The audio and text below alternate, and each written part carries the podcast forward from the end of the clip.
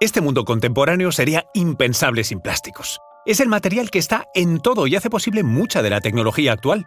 Hay tanto plástico que hasta comemos plástico, hasta respiramos plásticos. Esto mm, lo sabías.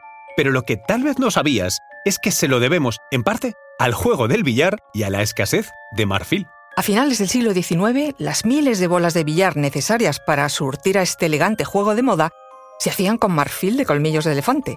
Y claro, era un material caro y difícil de obtener, y hoy diríamos que a un coste biológico inadmisible. Los fabricantes de bolas de billar ofrecieron entonces una recompensa de 10.000 dólares a quien encontrara un sustituto del marfil. Te contamos lo que ocurrió. Conoce mejor al equipo que protege nuestras costas.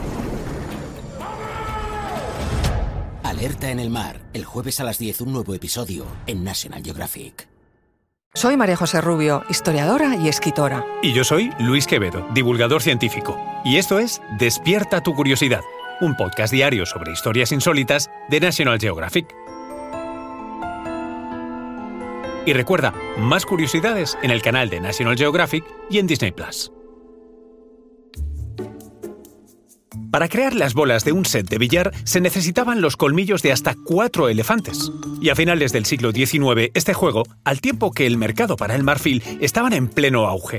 En Europa y América se había triplicado en 30 años. Inglaterra importaba medio millón de kilos de marfil al año, lo que requería matar a más de 8.300 elefantes. Lo grave es que el marfil no era un material necesario para la supervivencia de la sociedad sino simplemente un elemento de lujo para el adorno de las casas o para surtir al juego de billar, que era la última moda en el Imperio Británico.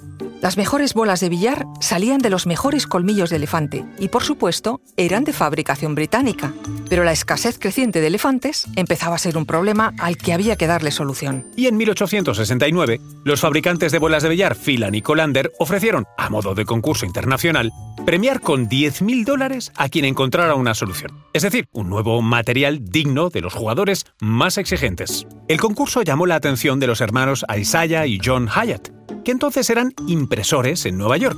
Tenían varias ideas y decidieron probar suerte. Para empezar, compraron la patente de un nuevo material llamado parquesina, que había inventado el químico Alexander Parks en 1862.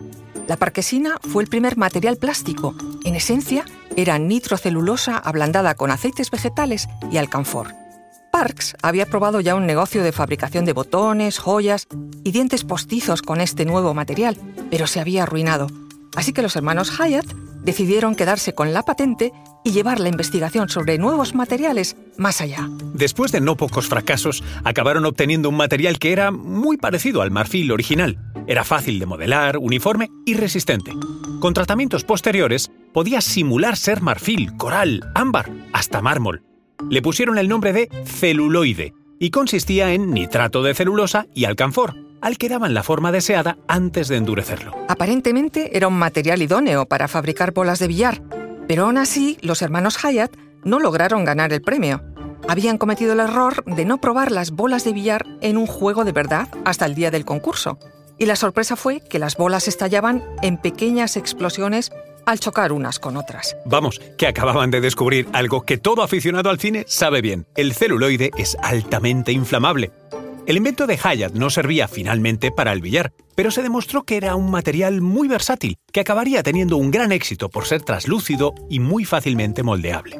El celuloide se iba a utilizar después para la fabricación de mangos de cuchillos, monturas de gafas, peines, muñecas, juguetes e infinidad de objetos de uso cotidiano. Ah, y lo más importante, fue la base de la industria cinematográfica, puesto que los rollos de fotografía y cine se fabricaron con este material. Bueno, ¿y qué pasó entonces con las bolas de billar y el barfil de los elefantes? Pues pasó que medio siglo más tarde, en 1907, el químico belga Leo Baekeland inventó y patentó la baquelita, el primer plástico comercial totalmente sintético, fácil de moldear en caliente y muy resistente según se solidifica al enfriarse. Eso, además de no prender fuego fácilmente, claro. La baquelita transformó el mundo. Su impacto en la industria fue determinante y con ella empezaron a fabricarse hasta hoy millones de bolas de billar.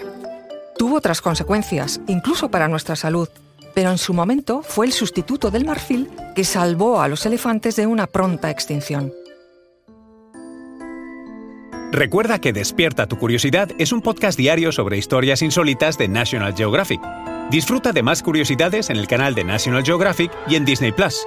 No olvides suscribirte al podcast y darle al like si has disfrutado con nuestras historias.